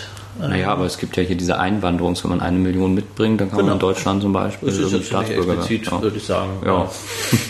ähm, manchmal ist es sogar ganz platt. Also, äh, aber selbst wenn, wenn man das gar nicht will, ähm, hm. ist es ja doch so, dass man sich zumindest irgendwie wohlwollen ähm, vielleicht noch nicht mehr direkt erkaufen muss, sondern einfach bekommt. Also ich glaube jetzt nicht, dass ähm, reiche arabische Touristen irgendwie irgendjemand schmieren müssen, damit sie in München sind. Aber es ist ganz klar, dass sie wahrscheinlich irgendwie keine Probleme haben, wenn sie sagen, sie möchten mal länger als drei Monate bleiben und sein palästinensischer armer Arbeiter große Probleme haben wird, wenn er sagt, er möchte sein Touristenvisum verlängern. Ja, das ist ja überhaupt schon total schwierig, das zu bekommen. Wenn er es überhaupt je bekommt, genau. Aber das ist auf jeden Fall so ein Thema, was auch heute noch voll aktuell ist, finde ich. Also gerade das mit diesen Displaced People. Mhm. Ähm, was haben Sie dazu mitbekommen, dass, dass sich manche Menschen vollen Bewusstseins zum Staatenlosen entscheiden, sozusagen, indem sie ihre Ausweispapiere vernichten, wenn sie zum Beispiel nach Europa einreisen, mhm. um nicht als Asylbewerber bzw. nicht zu, äh, abgeschoben werden kann. Das ist ja so ein, so ein nicht intendierter Nebeneffekt gewissermaßen dieser ähm, Erklärung von bestimmten Staaten pauschal zu sicheren Territorien. Mhm. Also in, in, dem Punkt ist ja, ist ja also Staatenlosigkeit zwar kein Privileg, aber Mittel, zumindest ein, ein sinnvolles Mittel zum Zweck. Denn ähm, zumindest verkompliziert die Tatsache, dass man eine Person nicht einem Staat zuordnen kann, ähm, es diese Person in Anführungszeichen nach Hause zurückzuschicken. Denn dann, wenn man nicht ermitteln kann, mhm. welcher Staat zuständig ist, ist auch nicht klar, welcher ihn nimmt. Und es ist ja so eine Art, ähm, basiert natürlich ein bisschen auf der Logik, ähm, dass die vermutlichen Herkunftsstaaten, ich meine, wenn das jemand in sagen wir, Algerien ins Flugzeug gestiegen ist, er steigt in Paris aus, er hat seinen Pass die Toilette runtergespült, ist vielleicht nicht so super unwahrscheinlich, dass er aus Algerien kommt oder aus dem Nachbarland. Mhm. Ähm, es macht ja nur Sinn, wenn diese beiden Länder irgendwie auch sagen, wenn wir jetzt keinen direkten Beweis haben, dann nehmen wir diese Leute auf keinen Fall irgendwie wieder zurück. Hm. Könnte ja irgendwie jeder kommen, auch wenn sie die Sprache sprechen, irgendwie eine Familie an der Grenze sie wiedererkennen würde oder so. Ähm, was aber auch zeigt, dass es äh, hier ja unterschiedliche Interessen gibt. Äh, ich glaube, es ist nicht so, also ich, ich glaube, es wäre ja fehlinterpretiert zu sagen, diese Länder, aus denen die Asylbewerber kommen, haben ein Interesse daran, sie zu Staatenlosen zu machen. Mhm. Sondern sie haben gewissermaßen ein taktisches Interesse an vielleicht nur temporärer Staatenlosigkeit, die dann wieder zu, ähm, was weiß ich, Finanztransfers ins Land führen können, wenn es den Leuten gelingt, sich in Europa zu etablieren und dann äh, wieder Geld nach Hause zu schicken. Aber es zeigt zumindest, dass Staatenlosigkeit als eine sehr massive Bedrohung eigentlich zumindest nicht oder nicht mehr gesehen wird, weil in der Zwischenzeit ja doch, da ist es, ist der Begriff der Menschenrechte sicher wichtig, viele Rechte eben nicht mehr staatlich vermittelt sind, sondern gewissermaßen individuell einklagbar. Also wenn die Asylbewerber ankommen ohne Staatsangehörigkeit, ähm, haben sie ja trotzdem alle Rechte auf ähm, zumindest temporäre Versorgung, Unterbringung, medizinische äh, Unterstützung im Notfall, einen minimalen Lebensstandard und so weiter, völlig jenseits der Tatsache, dass, sie, dass es keinen Staat gibt, der diese Rechte für sie einklagen könnte. Und wo ist das festgeschrieben? Ja, das ist in der allgemeinen Menschenrechts- und Flüchtlingskonvention okay. und in der Regel ja auch in nationalem Recht. Also mhm. es gab ähm, äh, unter John Major damals in England äh, irgendwie einen Fall, wo die Regierung versuchte, ähm, das Existenzminimum für Asylbewerber auszusetzen, wenn sie nicht bei der Ankunft erklärten, dass sie Asyl beantragen wollten. Also wenn sie später aufgegriffen wurden, dann sagten sie, so, wollten äh, Asyl beantragen, sollten ihnen dann gar keine staatliche Unterstützung mehr zuteil werden. Und dann, das ist vor Gericht gescheitert mit dem Hinweis, dass es seit irgendwie 1803 englische Rechtstradition sei, dass der Staat niemanden verhungern lassen dürfe dann ist ja heutzutage eigentlich dieses Problem dieser Staatenlosigkeit aus dem 19. und äh, Mitte 20. Jahrhunderts eher so zum Problem dieser Displaced People geworden, wenn ich das jetzt richtig verstanden habe. Oder würde sagen, das Problem hat sich sicher verlagert. Also es ist dann ähm, die Displaced Persons, diese Kategorie nach dem Krieg gibt es hm. ja letztlich, ähm, also gibt es de facto noch, aber man nennt sie nicht mehr so. Der, ähm, Wie ist jetzt der korrekte Ausdruck? Wenn Sie mich fragen, normalerweise spricht man jetzt in der Zwischenzeit eher von Flüchtlingen. Okay. Ähm, im, Im Allgemeinen. Und ich glaube, wenn wir jetzt im Detail hingucken würden und wenn ich davon auch was verstehen würde, was leider nicht der Fall ist, würde man das Phänomen der Staatenlosigkeit mit allem, was dran hängt, vermutlich sehr viel mehr in Afrika und Asien verorten müssen als jetzt ähm, in Europa oder in der atlantischen Welt, wo es ja auch noch zur quasi aktiven äh, oder zumindest impliziten Ausbürgerung von, sagen wir, ethnisch definierten Bevölkerungsgruppen kommt. Äh, Ruanda ist so ein Fall, mhm. ähm, Kongo zum Teil, die dann gewissermaßen in, auch wieder in administrativen oder realen Niemandsländern landen, auf Staatsgrenzen, in großen Flüchtlingslagern da wurde es dann so gemacht, um ethnisch homogene Gruppen zu schaffen. Letztlich läuft es darauf hinaus, in, in okay. denken Sie an den Jugoslawienkrieg, wo es ja auch sagen, es gibt dann keinen, in der Regel nicht mehr, weil, weil das in der Zwischenzeit seit dem Zweiten Weltkrieg nicht mehr als international akzeptabel gilt, keine formalen Massenausbürgerungen. Aber die Praktiken, die man letztlich damit assoziiert hat, die bestehen ja weiter fort. Ja, das stimmt. Gab es das denn ja, eigentlich gab es das ja in Europa. Aber mir fällt jetzt gerade kein Beispiel so richtig ein von, von, von Vertreibung oder beziehungsweise von, von Menschen zu Staatenlosen machen mit dem Ziel, dass man ähm, homogene Gebiete schafft, außer jetzt in, in, dem Dritten Reich jetzt zum Beispiel mit dem. Es gibt es im Dritten Reich, es gibt es zum Teil eben nach dem Ersten Weltkrieg schon. Ähm also gibt es da auch so richtig Beispiele, zum Beispiel Frankreich oder? Ja, in, Frank in Frankreich nicht. In Frankreich gibt es gibt es die Ausweisung von, mhm. von, Leuten, von Funktionseliten gewissermaßen aus Elsass-Lothringen und aus in Belgien, aus der, dieser Eupen-Malmedy-Region mhm. äh, ebenso. Aber das ist, wenn man so will, kein, kein groß angelegter Plan zur ethnischen Homogenisierung. Es gibt natürlich ähm, im Gefolge des Zweiten Weltkriegs aus Polen, ähm, Tschechoslowakei. Ähm, es gibt es nach dem Ersten Weltkrieg zwischen Ungarn, Rumänien, äh, Jugoslawien äh, Bevölkerungsverschiebungen ähm, massiv zwischen der Türkei und Griechenland. Ach stimmt, da habe ich mal was Ähm, gehört. Da gibt es die diese, diese Massenvertreibung ähm, in den frühen Hm. 20er Jahren. Ähm, äh, inwieweit es dann immer mit Staatenlosigkeit einhergeht, ähm, da würde ich noch zweifeln. Erstens, weil man meistens nicht so überliest, aber das kann irgendwie an, Hm. an blinden Flecken der Forschung liegen. Aber in der Regel, weil es ja andere Staaten gibt, die sich diese ähm, verdrängten äh, Menschen dann wieder zu eigen machen und sie in ihre Staatsangehörigkeit integrieren. Also es ist klar, dass die ähm, aus der Türkei vertriebenen Griechen sind irgendwie Griechen in Griechenland. Die sind nicht unbedingt die gleiche Art von Griechen, auch in der gegenseitigen Wahrnehmung, wie Griechen die immer schon in Griechenland waren, aber sie sind von der Staatsangehörigkeit her Griechen. Und ähnlich ist es ja mit den äh, Vertriebenen nach dem Zweiten Weltkrieg. Es ist klar, die sind Deutsche äh, und bekommen auch die Staatsangehörigkeit, sei es der DDR, sei es der Bundesrepublik. Ähm, äh, Staatenlose sind wieder die Leute, die quasi aus der, oder werden dann die Leute, die aus der Sowjetunion kommen.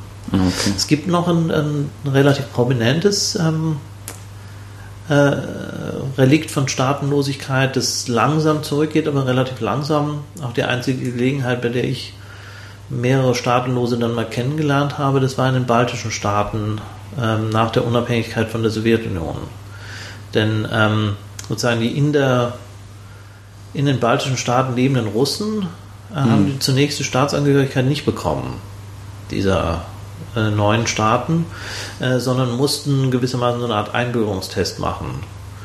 Ähm, und wer das irgendwie nicht gemacht hat, oder das ist wieder so ein bisschen wie unser hypothetischer Fall nach dem Ersten Weltkrieg, wer zu dieser Zeit überhaupt gar nicht dort war, konnte das irgendwie nicht machen. Äh, und wer zum Beispiel in diesem Prozess relativ früh zum Studium gegangen ist, sei es nach Ungarn, sei es nach England, sei es sonst wohin, ähm, und dann nicht die erforderliche Anwesenheitsdauer in, sagen wir, Litauen Gehabt hat. äh, gehabt hat, war staatenlos mit altem, sozusagen, sowjetischem Pass. Mit allen sozusagen administrativen Komplexitäten, die da dran hingen, die sich aber in gewissem Sinne dann auch wieder in Grenzen hielten. Also ich hatte eine Studienkollegin, die in dieser Situation war, der es immer auch gelungen ist, nach ähm, Deutschland, Österreich und so weiter zu Archivreisen zu fahren. Das ist halt nur alles wesentlich mehr Papierkram höchstwahrscheinlich. Na gut, ob, ob sozusagen damals, das war noch so in den frühen 90ern, ob es viel besser gewesen wäre, einen litauischen als einen sowjetischen, postsowjetischen Pass zu haben, bin ich mir nicht hundertprozentig sicher. Jetzt, hat, jetzt wäre es natürlich ein großer Unterschied.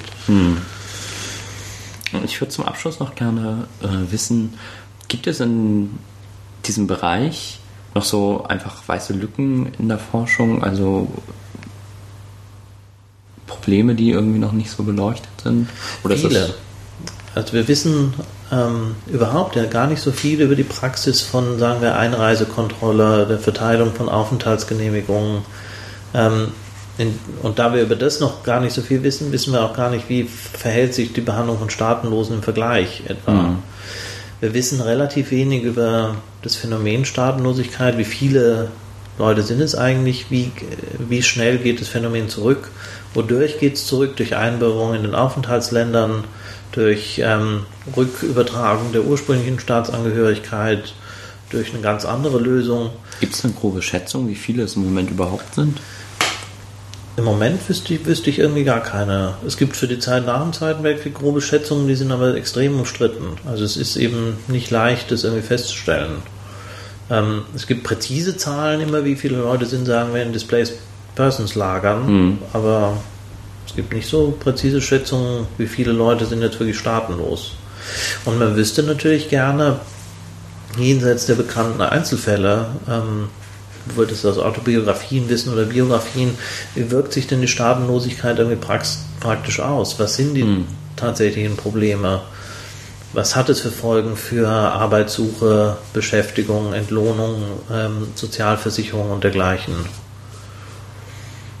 Können Sie noch so ein paar Bekannte, neben Hannah Arendt jetzt zum Beispiel, nennen, die staatenlos waren?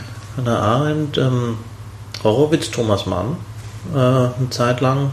Der wird dann in, in, gemeinsam mit seinem Bruder in Tschechoslowake, Hm. ähm, bevor er dann äh, emigriert und irgendwann Amerikaner äh, wird. Ähm, es gibt diesen Cellisten, der eine sehr witzige Geschichte darüber geschrieben hat, dessen Name mir natürlich jetzt nicht einfällt. Ja, im, im Prinzip zumindest für kur, äh, kurze Zeit ähm, hm. eben alle Namen, die sie mit der äh, Emigration aus dem Dritten Reich verbinden. Ja, ein sehr interessantes Thema, bis heute aktuell. Ja.